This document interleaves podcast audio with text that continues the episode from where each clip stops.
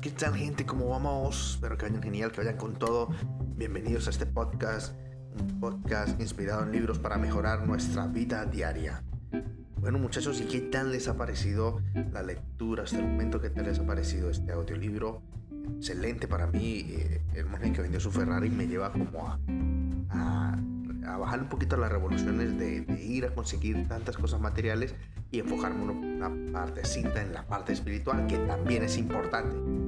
Así que para ustedes, ¿qué tal les ha parecido? Recuerda que si todo esto ha sido genial, puedes seguirme en redes sociales como Torrón Oficial. Y bueno, hoy traigo eh, varias partecitas, partecitas, del libro porque son pequeñas. Hoy la 4 y la 5 son pequeñas y no sé si alcance a las 6 hoy, pero bueno, vamos a compartirlo así que no siendo más, vamos a ello el monje que vendió su Ferrari.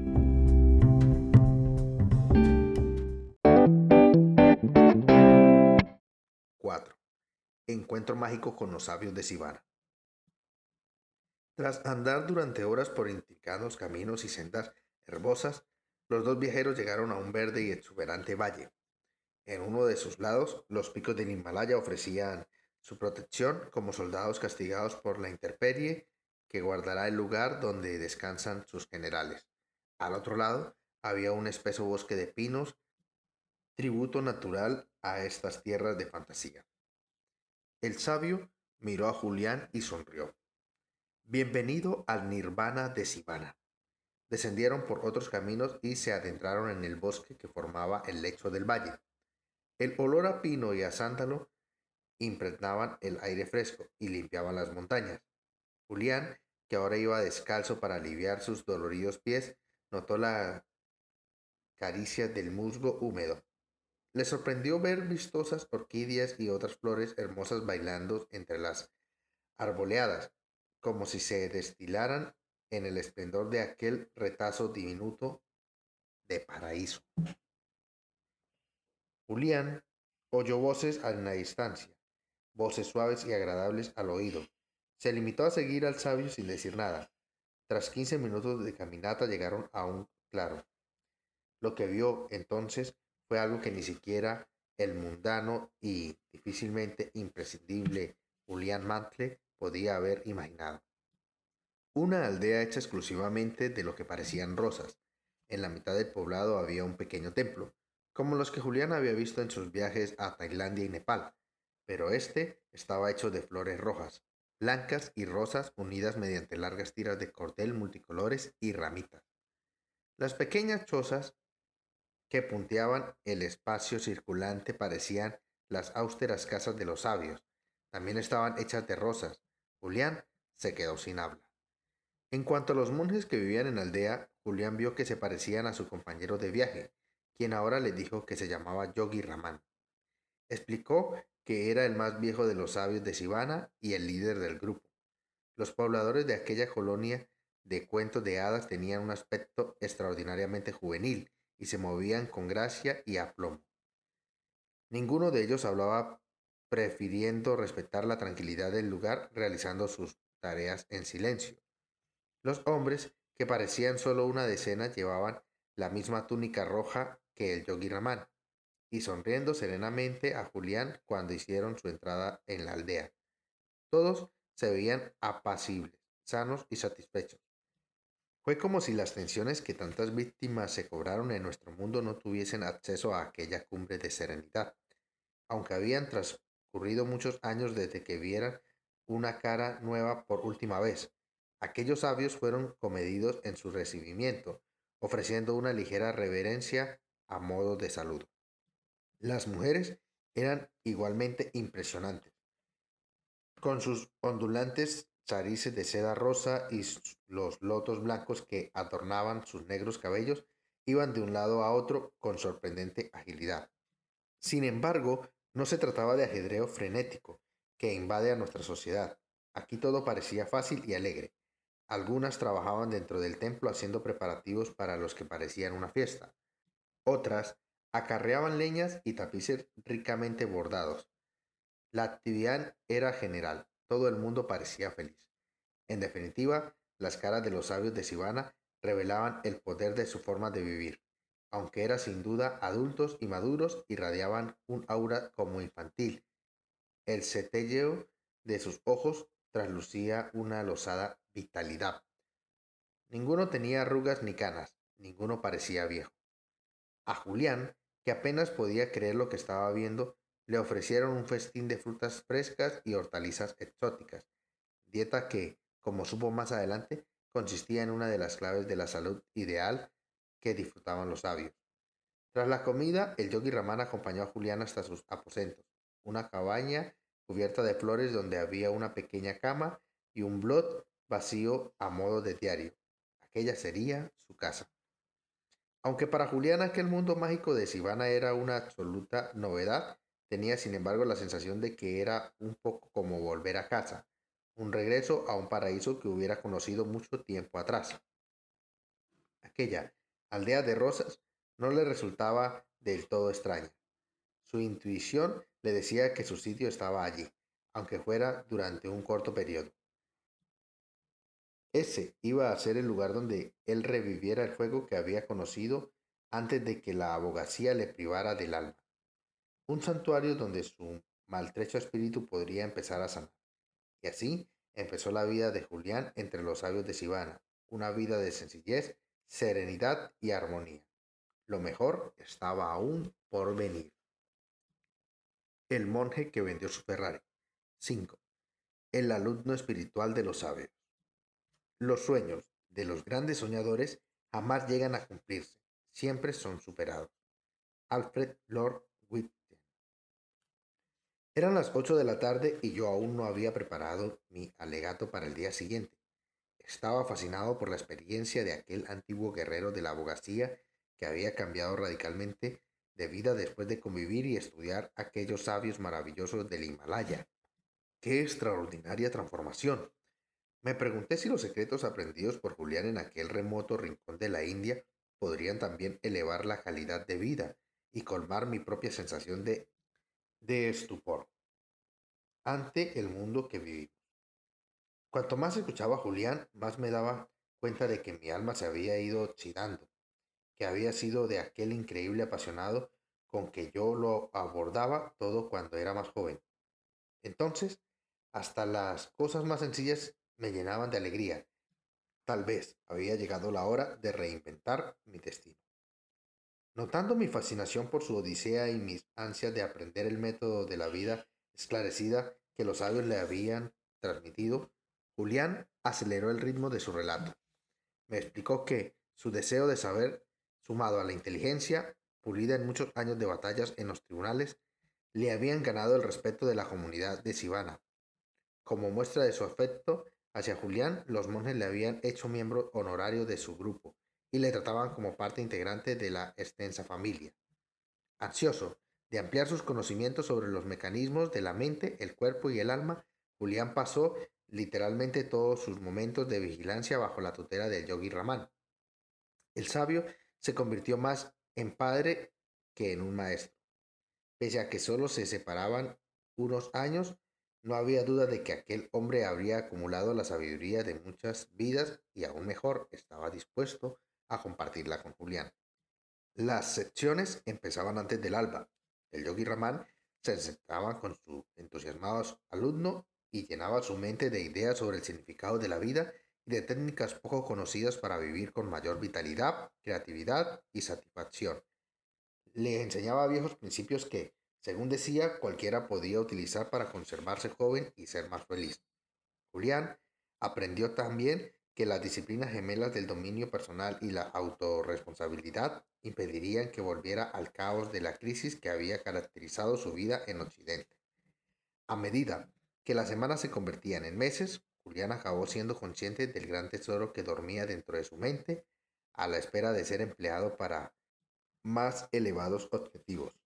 A veces el maestro y el alumno se quedaban sentados viendo surgir el sol de la India sobre los verdes prados inferiores.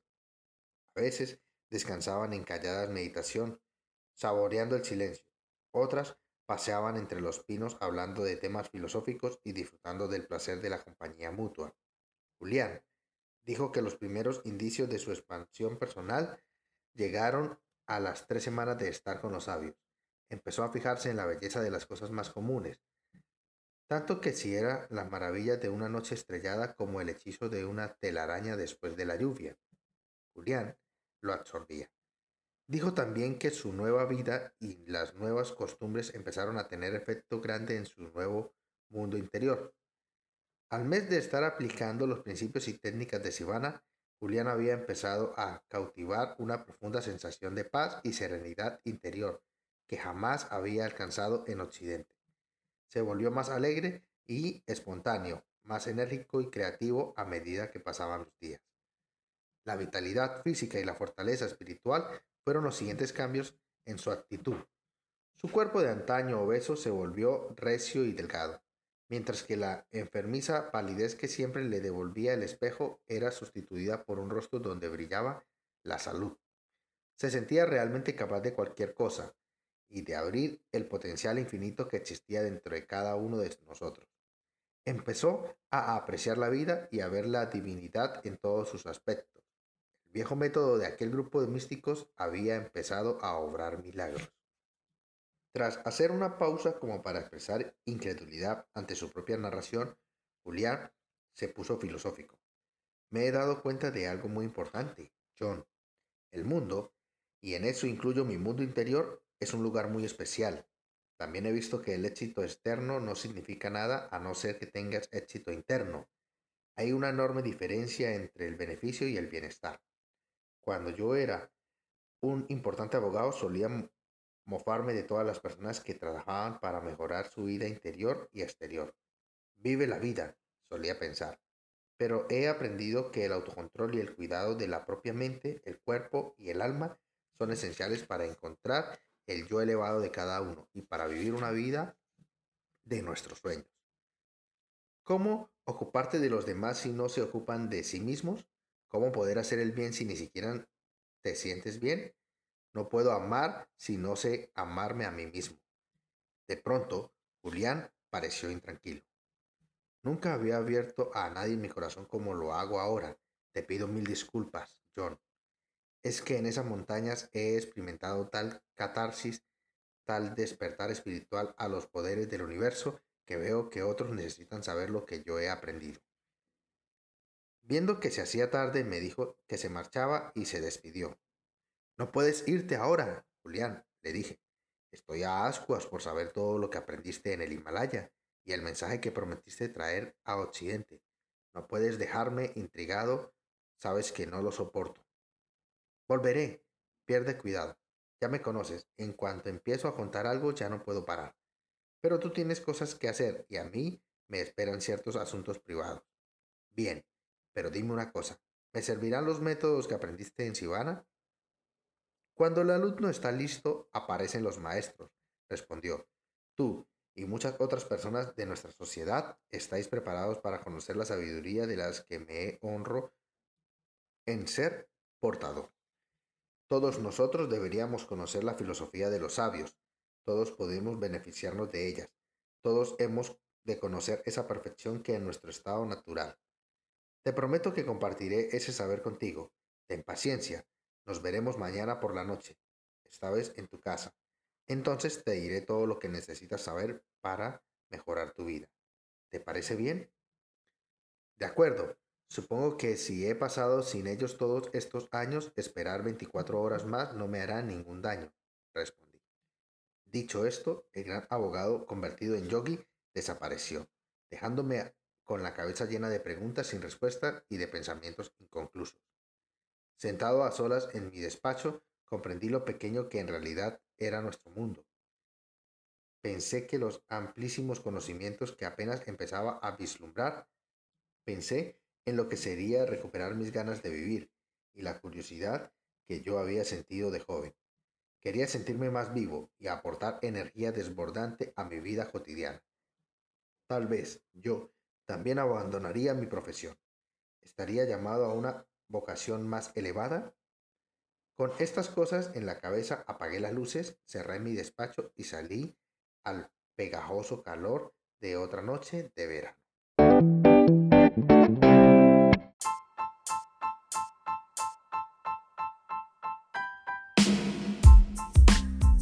¿Qué tal, gente? ¿Qué tal les pareció eh, la partecita de hoy del monje que vende su Ferrari? La 4, el encuentro mágico con los sabios de Sivana. Y la 5, el alumno espiritual de los sabios. Eh, me gusta algo y es, es como, como empieza Julián a decir que en aquel lugar de tranquilidad empezó a sentir que pertenecía ahí, que, que ese era el lugar donde él pertenecía. Creo que todos en algún momento sentimos eso, cuando llegamos a ciertos lugares de que nos trae tranquilidad, que nos trae paz, que nos trae eh, poquito de relajación, de no pensar en nuestro eh, estrés diario, nos hace sentir que pertenecemos ahí, estamos allí. Y es porque en el fondo yo creo que el espíritu desea ser equilibrado, encontrar un propósito en la vida, pero eh, a su vez ese propósito debe ir acompañado de tranquilidad, de serenidad y aunque hayan dificultades o problemas, mantenernos con la calma. Y el quinto, y es el alumno espiritual de los sabios, o sea, ese, ese deseo de Julián de compartir con su amigo John lo que había aprendido, que por cierto, a todos nos deja como esperando. Yo también quería ya leer en la parte 6, pero creo que ya hasta aquí lo podemos dejar para no hacer tan largo el podcast. Pero como que, wow, ¿cuáles son esos principios o esas enseñanzas que yo quiero empezar a aplicar? Quiero verme siempre joven, quiero verme radiante. Por cierto, les cuento que hoy he decidido tomar un poquito de agua eh, aromática, agua de hierbabuena, creo que es. Y es que eh, vamos a hacer un cambio también una vez más. Leemos este libro porque cuando lo escuché y lo leí así la anterior vez, pues me gustó muchas cositas que quise aplicar en mi vida, pero cuando se vuelve a leer cada libro, vuelve uno a aprender algo más.